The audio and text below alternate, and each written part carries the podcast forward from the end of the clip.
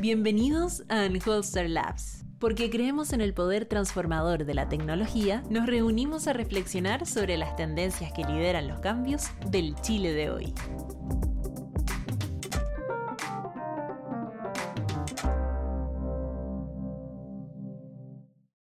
Hola, bienvenidos a todos a este segundo capítulo de podcast que hacemos desde Anholster en alianza con la BOT para conversar acerca del trabajo de la convención, tanto desde el contenido como los datos. Nos encontramos hoy día con la periodista Francisca Skoknik, cofundadora y editora de la BOT. ¿Cómo estás, Francisca? Hola, buenas tardes. Em, yo soy Cristóbal Uneus y nos acompaña también Antonio Díaz, gerente general de Unholster y cofundador de Decide Chile. Em, muy buenos días, ¿cómo estamos? Aquí estamos Un esperando placer tenerte acá, el Francisca, inicio de la semana constituyente.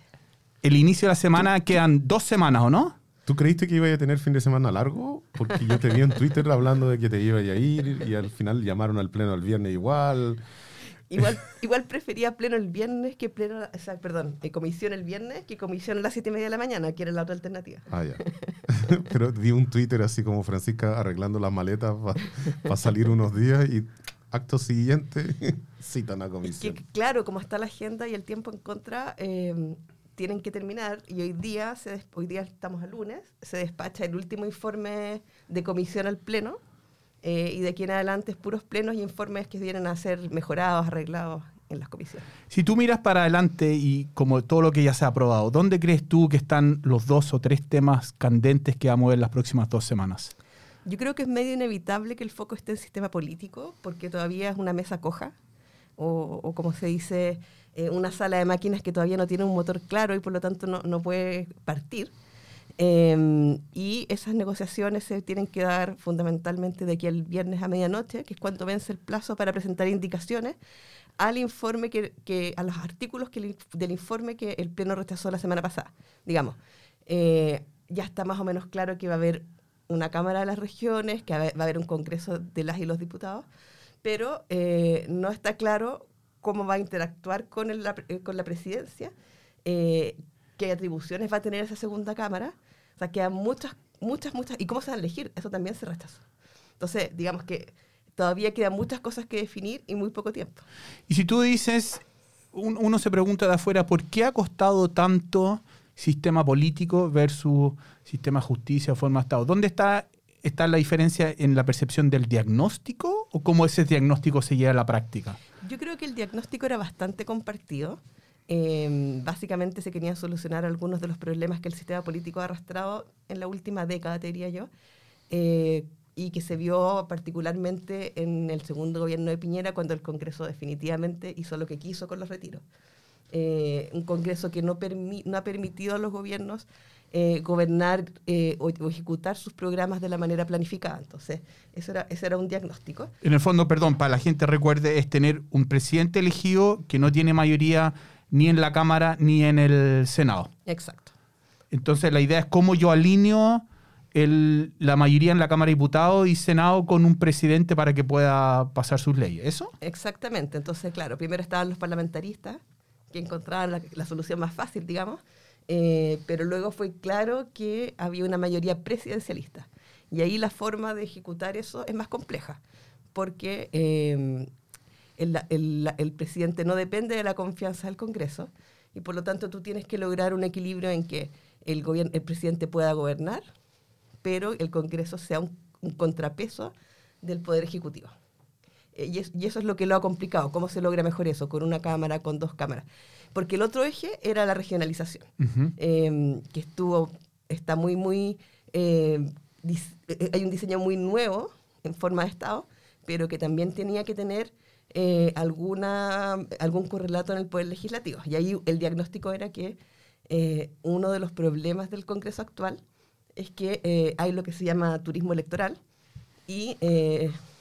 ¿Qué significa turismo electoral para los que nos están escuchando? que diputados y senadores no representan realmente las regiones eh, por- que los eligen, digamos. Son eh, parlamentarios de Santiago que van y ponen un domicilio en, en alguna No región. viven ahí en el fondo. ¿Tienen que Claro. tener un domicilio? Yo tenía entendido que no. Yo creo que sí. Pero, pero para el caso no viven, digamos. Y por eso ahora, Yo creo que tienen que estar inscritos en, en ¿En la la región? zona. Y Pero- para estar inscrito tienes que tener un domicilio, que no necesariamente es un domicilio Donde tú vivas. No, no, no, no, estoy de acuerdo. Pero no me acuerdo que haya sido requisito, porque por ejemplo para los convencionales, tú no tenías que vivir en la zona por la cual ibas. O sea, había un montón de convencionales que iban por el distrito 8, ninguno vivía ahí, ninguno tenía ni siquiera residencia ahí. Pero yo creo que tienes que estar inscrito en el servicio electoral. No, no quiero eh, Lo eh, mirar, equivocarme, me lo podemos mirar, buscar pero después. Pero, En Estados Unidos sí es requisito fuerte. pero como sea, no te exige vivir. Eh, y de hecho, los convencionales, la gran mayoría viven en las regiones por las cuales a las que las eligieron. De hecho, ese es el sello de esta convención. Es un, eh, si no me equivoco, 60% son eh, viven fuera de Santiago. Sí, son claro. de fuera de Santiago. En el, si tú llevas eso al Congreso actual, habría que verlo finamente, pero sobre todo en el Senado eso no así así. No, no, para nada. Y sobre todo las figuras como nacionales, ¿no? Estoy pensando en Insulsa, Claro. en los Walker, que han hecho carrera en las dos cámaras en los Claro. últimos 30 años y viven, no sé, en Lo Anechea. Ujú. Eh, entonces, es, eso es parte de la crítica que se hace y en el fondo no es solamente una cosa formal, sino que está la convicción de que eso tiene un efecto en la manera en que se reparte el poder a las regiones. Entonces estamos con este diagnóstico de que queremos alinear el Congreso con el presidente, ¿no es cierto? Que el presidente pueda pasar las leyes, pero no, han- no ha habido acuerdo y eso es lo que se ha demorado en, en esta, en este voto del sistema político que probablemente se va a terminar votando el viernes 28 a la última hora. Claro, y llegamos a un punto en que la principal discrepancia es si va a ser un Congreso bicameral, que ya, eso ya está más o menos, o sea, quedó claro ya, eh, esta segunda Cámara va a tener un poder real Claro. o solamente va a ser como una cámara pop-up que se va a, a instalar Me cuando hay eso, una ley... Así es el Senado francés. El Senado francés es una discusión eterna de la... Estamos en la sexta república en Francia, yo creo. La quinta. La quinta, ¿no? La quinta república. Es una discusión permanente de que para qué sirve el Senado.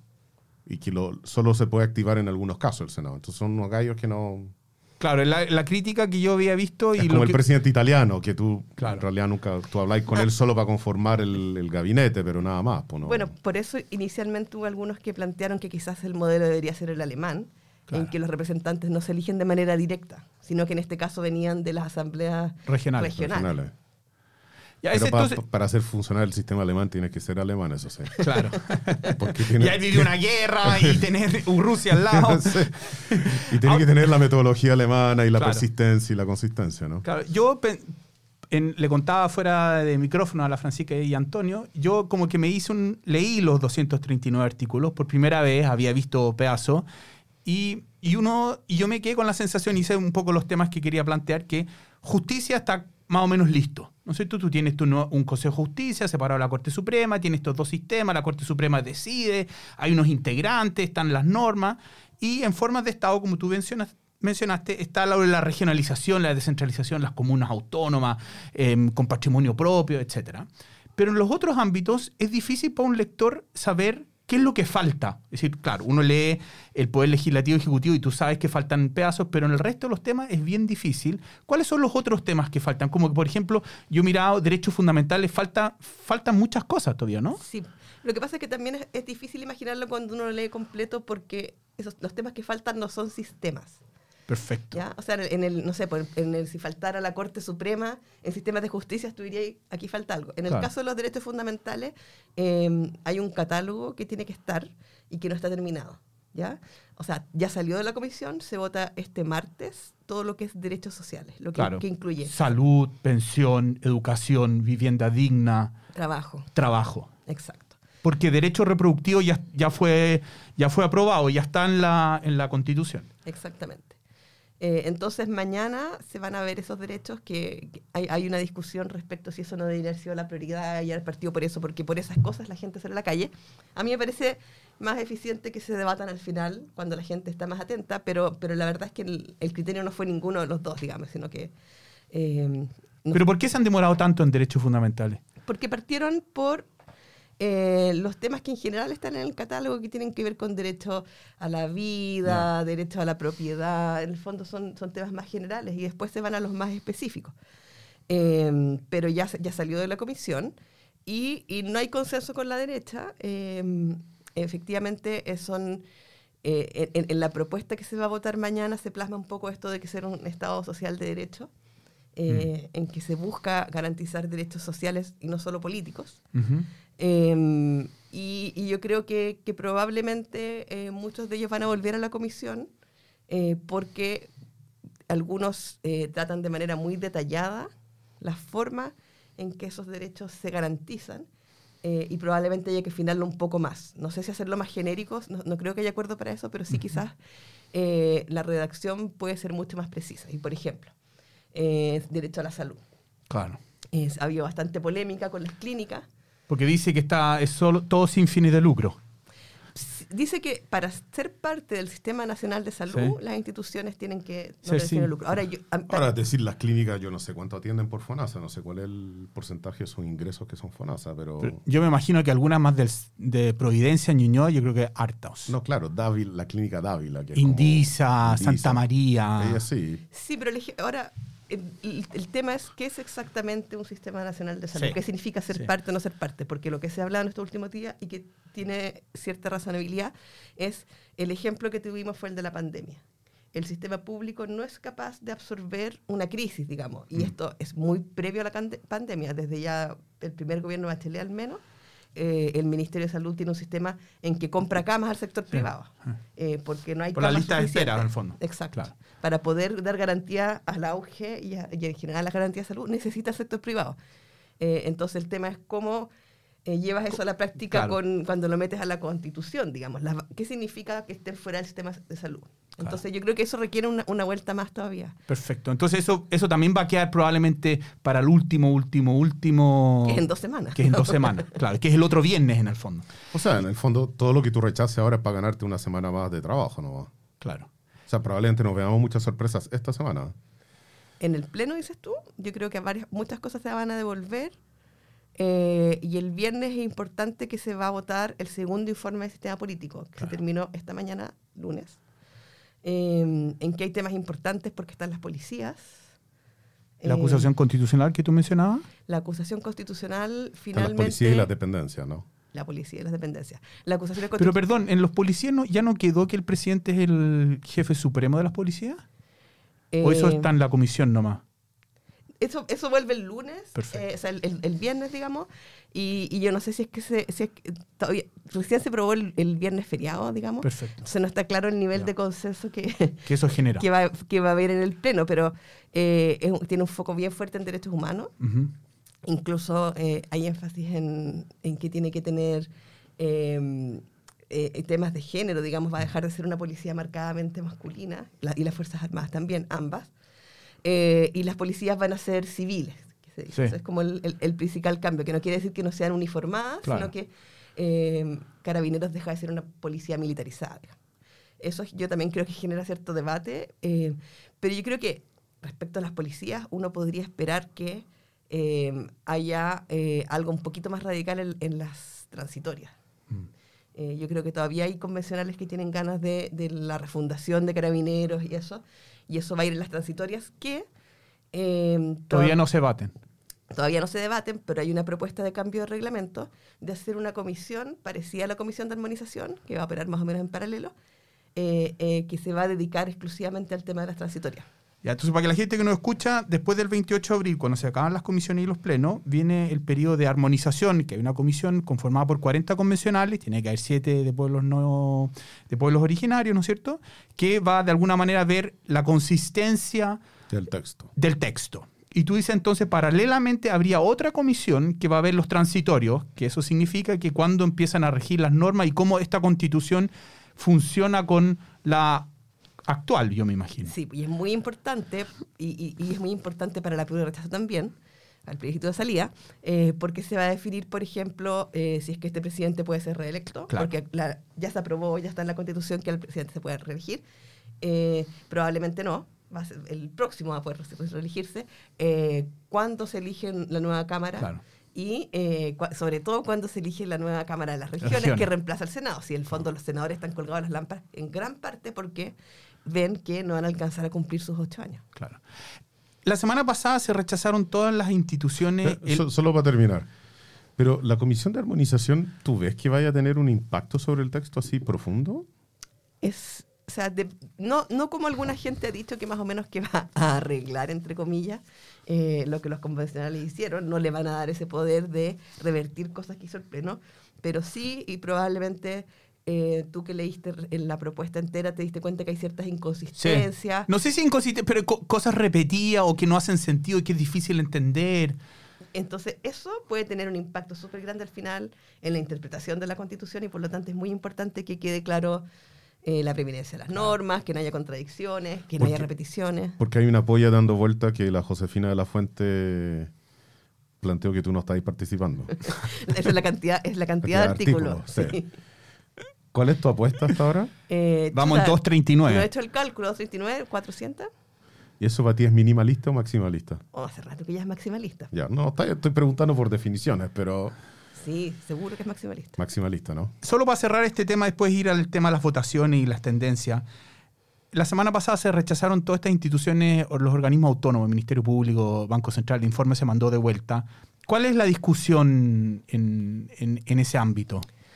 Hay varias. Eh, respecto al Banco Central, yo diría que son detalles, pero son detalles importantes, eh, que tienen que ver con eh, cómo tú llevas a cabo la autonomía. ¿ya? Si es que la forma en que está redactado permite esa autonomía, porque el espíritu es, sí, que es Que sea autónoma, pero ¿cómo se llama la práctica? Claro, yo, yo estoy con Mario Marcel, el ministro de Hacienda, que, que en el fondo dice que más allá que la redacción sea distinta, hoy existe ya una coordinación entre el gobierno y el Banco Central y que la forma en que está puesto en ninguna, de, de ninguna manera impacta la, la independencia. También está eh, la forma en que se remueven eh, los Ah, consejeros. porque está la acusación. Una, una especie de acusación acusación constitucional. Eh, pero que hoy día también requiere el voto del Senado. Lo que pasa es que requiere que el presidente lo lleve. Yo no lo veo tan distinto, sinceramente. Ya. Eh, ¿Y qué pasa con las otras instituciones, Ministerio Público, Contraloría? En el Ministerio Público, la- lo más polémico, te diría yo, es la eliminación del fiscal nacional. Claro, pues sería un- ahora un consejo. Sí. Eh, yo no he hablado con los convencionales de esa comisión para ver, pero te diría que en general ellos han estado muy abiertos a incorporar los cambios, eh, que el- las señales del Pleno y los cambios que, se- que se han pedido. Es, que esté o no esté el fiscal eh, nacional, yo creo que no impacta tanto eh, con la idea de fondo, que es lo que ellos quieren mantener, digamos, que es que haya entes colegiados que tomen ciertas decisiones importantes, sobre todo eh, en, en materia de mm, en materia penal, en el fondo ahí, pues siempre aquí hay alguna cosa como en mente de los convencionales que se quiere solucionar. Y en este caso no quiere que no quieren que suceda lo que pasó con, Con las violetas ideológicamente con- falsas. claro, con qué hacer con, con, la, eh, con el tema de las irregularidades eh, políticas, el financiamiento de la política, y dos, con la elección de Abbott, que fue por Ok. la casa de los senadores a. Ah, a pedir el- voto, digamos. Claro. Oye, antes de que pasemos al tema de los datos, solo para cerrar. Porque eh, la convención alega mucho de cómo lo ve la prensa, pero yo veo muy pocos convencionales explicando tan bien lo que está pasando adentro como lo que explicas tú, a pesar de que no está allá todo el día. ¿Cómo ves tú que es una campaña comunicacional en esto que, que permita a la gente entender lo que tú estás mencionando de una forma no partisana, pero por lo menos dando las justificativas del por qué están haciendo cosas? Porque a mí me queda muchísimo más claro el por qué quieren hacer las modificaciones del sistema judicial hoy día en función de los argumentos que están detrás eh, de cada una de esas cosas. Pero siento que el relato no hila. Es un tema muy complejo. Por lo tanto, requiere más espacio eh, y más tiempo, digamos, que el que Ah. la prensa le entrega, Te creo yo. suscribiste, te suscribiste a un tercer podcast con nosotros entonces. No sé si han visto los programas de televisión, eh, hay uno en TVN y hay uno en CNN Chile. A mí me pasa que cuando los veo entiendo mucho más, eh, porque permiten conversaciones como en profundidad y en detalle con los convencionales. Pero tienen que ser convencionales que vayan a conversar, no, no vayan a, A vender la pomada. dices Igual No, y a boxear, pues debaten, pero, pero con un ámbito de conversación, un, un ámbito de, de justificaciones por ambos lados. Eso, eso lo encuentro sano. Pero lo que yo he visto hasta ahora son. Es, es difícil de seguir el porqué de cada una de las normas. Por ejemplo, el tema de la cohabitación. ¿no? Es un tema que a mí me, me llama profundamente la atención. Porque yo diría que Francia es un, un Estado socialdemócrata, ¿no? Por así decirlo. Pero hay ventajas y desventajas de vivir en un Estado socialdemócrata que son bastante profundas, como el colegio al que vais. O sea, Claro. El colegio al que vaya, lo más profundo que a mí me tocó. Yo llegué ocho años y me fui a los 16. No había ni un colegio en que tú pudieras elegir. Tú vas al colegio que te corresponde Claro. y estás en el curso que te corresponde. Y si tú quieres cambiarte de colegio, una reunión con el alcalde. Y te dan una reunión para dos años más. Y tienes que justificar profundamente por qué te quieres cambiar de colegio. Ahora, yo entiendo eso en la, en la dinámica Ya, que pero estamos eso nosotros. en Chile hoy es revolucionario. No porque, no porque no sea el caso de las mayorías, es el caso de las mayorías, Claro. pero no es el caso de la élite. Y Así por lo es. tanto, en el caso del derecho a la educación, había mucho miedo respecto a que se pusieran restricciones, uno, a, A la educación libertad y a la libertad de privada, educar. y dos, a los colegios religiosos Claro. que tuvieran libertad de poner como sus líneas, sus proyectos educativos.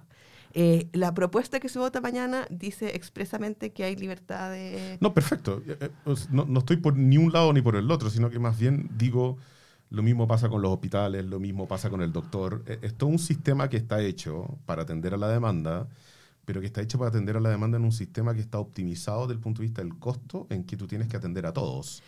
Y por Por- lo tanto, no es que un lugar va a tener 10 doctores cuando necesita uno y otro va a tener un doctor cuando necesita 10, sino que un lugar que necesita un doctor va a tener uno y un lugar que necesita 10 va a tener 10. Pero tú no te puedes navegar por el sistema Ah, como es hoy quieras. Claro, pero, pero yo creo que, que el sistema que tú mencionas, que es el sistema francés, es bastante ilustrativo del tono de la discusión que tenemos, porque hay muchas cosas que ni siquiera van a entrar en la actual constitución y que sin embargo en el sistema chileno generan escándalo. Claro. Y es porque la élite se educa y se atiende en eh, un sistema paralelo. Pero hay un tema adicional en este que a mí me ha sorprendido de, lo- de las cosas que se han votado. Es la parte de capital humano. Ujú. La capi- eh, lo que yo he sentido, de lo- yo no leí los 239, pero yo cre- creo que yo he llegado a 120 de la- de la- del, del texto. Pero hasta donde yo he llegado, yo me pregunto en Chile dónde vamos a encontrar el talento humano para hacer todas esas cosas. ¿En qué sentido? En que cuando tú estableces la regionalización, tú vas a necesitar gente en provincia tomando decisiones Ah. que antes dependían siempre de un llamado al poder central, siempre dependían de una consulta al poder central o con alguien del poder central. Y Yo- que hoy día van a tener que armar un montón de cosas ellos. Ah, yo lo veo por el lado positivo. No, no, no, no, que- no, que digo que sea negativo, de- sino que diga, se arman incentivos para que la gente se vaya a vivir a provincia. Sí, Y, y- y yo creo que también hay cierto desconocimiento que no sabemos, no, no, no digo tú, yo tampoco sé, respecto a cuál es realmente la capacidad Real de ellos. real de ellos. Porque A- nunca los has dejado hacer, ni me- caerse, ni nada. A mí me ha sorprendido un montón de convencionales que llegaron de regiones, de zonas extremas, eh, súper capacitados, eh, expertos en sus áreas y que uno no tenía idea de que existían antes de esto. Sí, claro que sí. Eh, y, y ha habido políticas que no sé qué tan efectivas han sido eh, para fortalecer el capital humano. Becas Chile, por ejemplo, si tú eres de región, Claro. eh, estás como, tienes pri- privilegio Sí, para claro. entrar. Y de hecho, no si sé- trabajas en región, te pagas la beca mucho más rápido que si trabajas en Santiago. ¿Vamos a los datos? Vamos a los datos. Entonces hemos tenido ya más de 1.200 votaciones hasta el momento. Yo calculé que la tasa de aprobación más o menos es de 36,5% y obviamente hay algunos convencionales que, que son más influyentes o al final cómo votan ellos es un buen predictor de cómo votan, cuáles normas son las que terminan siendo aprobadas por em, dos tercios. Y ahí nosotros encontramos que los convencionales del, del colectivo socialista, nueva constitución, ¿no es cierto?, son los que hoy día están como predominando en, en el paso de que si ellos votan a favor, la probabilidad de que esto se apruebe por dos tercios es mucho más alta que si alguien de Chile Vamos vota a favor, ¿no es cierto? Em, y tú algo mencionabas de eso en el, en el último newsletter de la VOT, ¿no es cierto?, el jueves, donde para algunas votaciones del sistema político la semana pasada, ¿no es cierto?, que el hecho que Pato Fernández haya votado no haya votado a favor, ¿no es cierto?, implicó que tuvieran 102 votos. ¿Cómo lo ves tú desde, desde, desde viendo la convención, la influencia que tienen los convencionales? Bueno, cuando, cuando vi esa votación yo me acordé de lo que conversamos la semana pasada del número mágico, ¿no? Eh, De los 52. cuando, está en la- cuando estamos en la quemada, eh, un voto vale. Eh, y en ese caso, em, en el fondo, los 51, antes de los 52, eran la derecha, que son 37, más el colectivo de la prueba. Que son siete, creo, ¿no? Ya no sé cuántos son ahora, creo que sí. Ya. Eh, entonces, eh, para cuántos se bajaban de los otros colectivos faltaban eran ocho. clave, claro. Eh, y se bajaron al menos Patricio Fernández, del social- socialista, eh, creo que son cuatro de independientes no neutrales, uno de pueblo constituyente, y ahí eh, quedó- que- falta un voto, digamos. Claro. Eh, entonces, eh, claro, ahí eh, lo que yo creo que lo, lo que ustedes muestran con los más efectivos en general son los que están más en el centro, los que suelen Claro. estar en los colectivos bisagra, ¿no? Claro. Colectivo socialista, Claro, ahí está em, Ricardo Montero, Tomás Laive o a veces está Pato Fernández, como que se van rotando ellos dependiendo cómo... El cómo- que quiere recibir tomate. Claro. y lo otro que hemos, que, hemos, que hemos encontrado es que hay una diferencia por tipo de informe. A ver. ¿No es cierto? Si yo miro, por ejemplo, em, yo miro sistema justicia, es distinto el margen, sigue siendo colectivo socialista de nueva constitución, pero colectivo aprueba es mucho más, más efectivo que en otras cosas. Pero si mi- miro forma de Estado, colectivo la prueba es más efectivo que nueva constitución. Entonces, aquí está la discusión eh, que o el informe es de mejor calidad, ¿no es cierto? Y por lo tanto, los que terminan aprobando son distintos, o las posiciones ideológicas son distintas y uno es más de izquierda en un caso y más de derecha en otro. Esas dos cosas no se pueden em, diferenciar todavía. Yo creo que ahí la tarea para el próximo análisis de datos es ver eh, el promedio de votos de cada uno de esos informes en el Pleno. Pero lo que yo te puedo decir en términos cualitativos es que eh, la Comisión de Forma de Estado ha sido una de las que ha logrado mayor eh, consenso en normas. ¿ya? Incluso ellos, hay un, todo un bloque de indicaciones que se presentaron transversalmente, desde la UDI hasta Pueblo Constituyente, digamos. Porque, y ahí volvemos al tema del perfil de las comisiones, ellos tienen un interés común, que es la regionalización. Claro. Todos los integrantes de esa comisión, no hay ninguno que sea de Santiago, de la región metropolitana. Ninguno. Ninguno. Qué buen Em, tema. Buen punto. Qué Entonces- súper buen punto. Sube buen punto. Hay algo que los une, más allá que la ideología. Ahora, en la práctica hay muchas cosas que en la forma de llevar a cabo la- el, el Estado regional los divide, Está digamos. bien, pero son transaccionales, eso sí. Dicen, por lo menos queremos regionalización Sí. y están dispuestos a ceder en eso. y, y son apasionados de la regionalización. Claro, todos. está bien. Después, por ejemplo, veo medio ambiente. Medio ambiente, el, el- el colectivo más efectivo fue el Frente Amplio, mucho más que el colectivo socialista. Entonces, aquí nuevamente está la discusión. Aquí se han rechazado varios informes, ¿no es cierto? Si en el medio ambiente el colectivo socialista le da menos importancia, se ha dedicado más al sistema político, o efectivamente en las normas de medio ambiente el Frente Amplio es más efectivo o lo mira de una manera más ideológica. Nuevamente yo creo que hay que ver eh, el, el desagregado de estas votaciones, pero así a priori el Frente Amplio no tiene representante en la Comisión de Medio Ambiente. Eh. Son activistas, pusieron- ¿no? No, perdón, esto es la votación de medio ambiente en el Pleno. No, claro, pero en el fondo ellos votan por un informe en el cual no participaron en su elaboración. Perfecto. Ellos no pusieron ficha en esa comisión. Y en medio ambiente, en todas las primeras votaciones, hubo rechazos en casi, no Sí, sé, casi 90%. todas. Sí, sí, po. Por lo tanto, uno podría asumir que el Frente Amplio votó en contra, que fue clave para que esas normas volvieran. Votó en contra de un informe en que no había participado, digamos. Claro, pero aquí, en, pero aquí fue pivotal en que si votó a favor, se aprobó.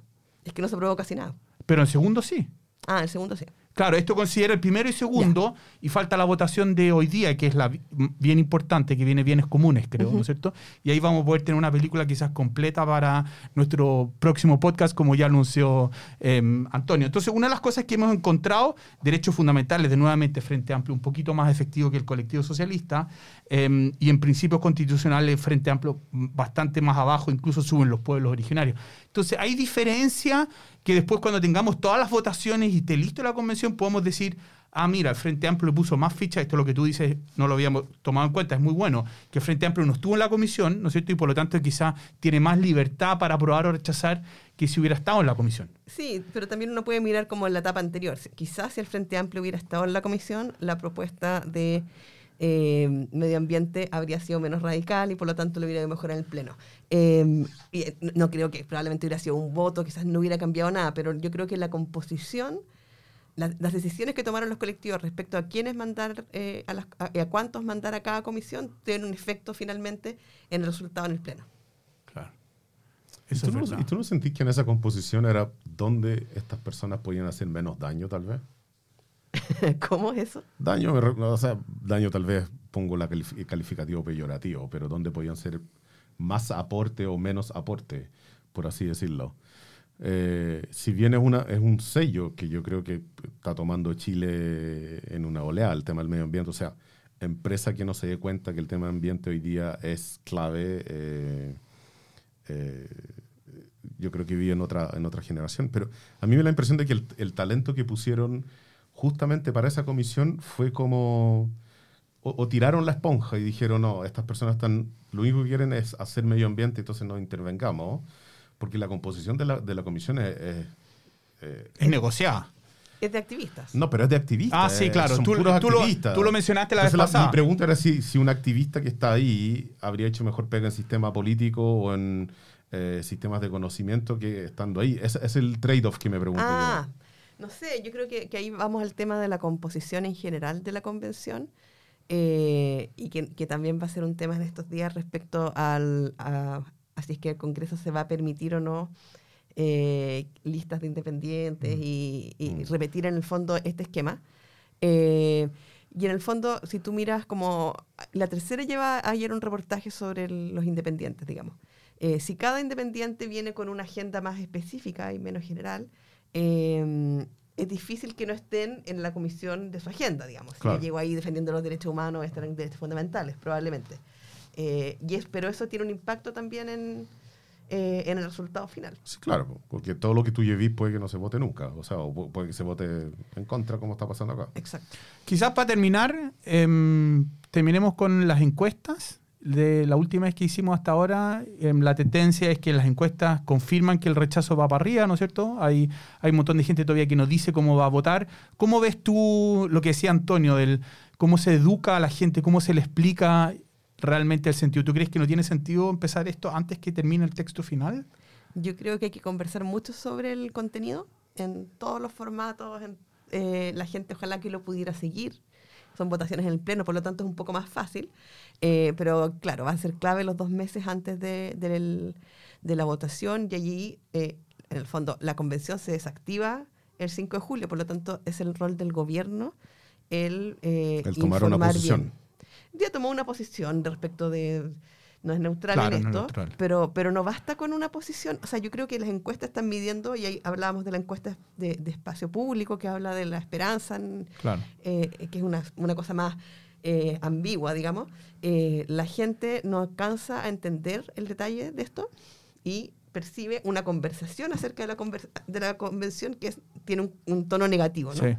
Entonces, lo que- yo creo que la misión debiera ser que la gente realmente tome una decisión informada y puede ser apruebo o rechazo, pero lo que no debería pasar es que las personas eh, voten pensando solamente como en la sensación ambiente, sin entender el detalle de lo que están votando. Porque la sensación ambiente eh, para el plebiscito va a ser harto más dura que la que tenemos ahora.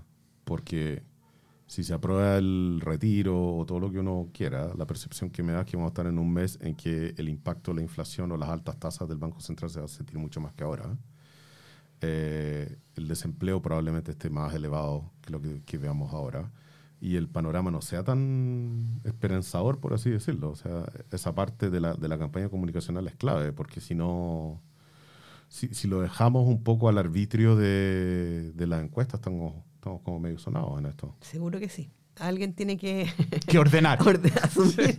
Eh, pero yo creo que, ah, desde mi punto de vista, lo importante es que nos aseguremos de que la gente sepa lo que está votando y vote en conciencia, más allá de si se aprueba o se Sí, absolutamente. Yo creo que eso es clave. Porque además creo que este tipo de debate y en la forma de negociar eh, políticamente como está ocurriendo las cosas en Chile se va a trasladar al Parlamento. Me, queda, me, me es muy difícil creer que este debate de regionalización, independiente de lo que se apruebe, no tenga un impacto profundo en el Parlamento de hoy. Eh, o sea, terminando en dos semanas más, el Parlamento va a tener que hacer algo como punto de partida. O sea, no, no se puede quedar tres meses esperando. Sí. Una pregunta para terminar, para pensemos para el próximo podcast. Si se aprueba la constitución y empieza a regir, ¿el Parlamento que existe hoy día la puede modificar? Es que eso todavía no está en las transitorias. Van a buscar formas eh, de que solamente lo puede implementar y no modificar, obviamente. ¿Cómo se hace eso? Es difícil. Había ideas locas como de que si es que el, eh, si es que el Congreso no pasa las leyes de transitoria para implementarlo, va, se, le- se les puede hacer una especie de acusación constitucional. O sea, hay, hay varias ideas, pero ninguna todavía concreta. Bueno, esperemos que el próximo podcast, al final del el proceso de, del 28 de abril, tengamos más información al respecto. Muchas gracias, Francisca, por venir y a Antonio por estar acá.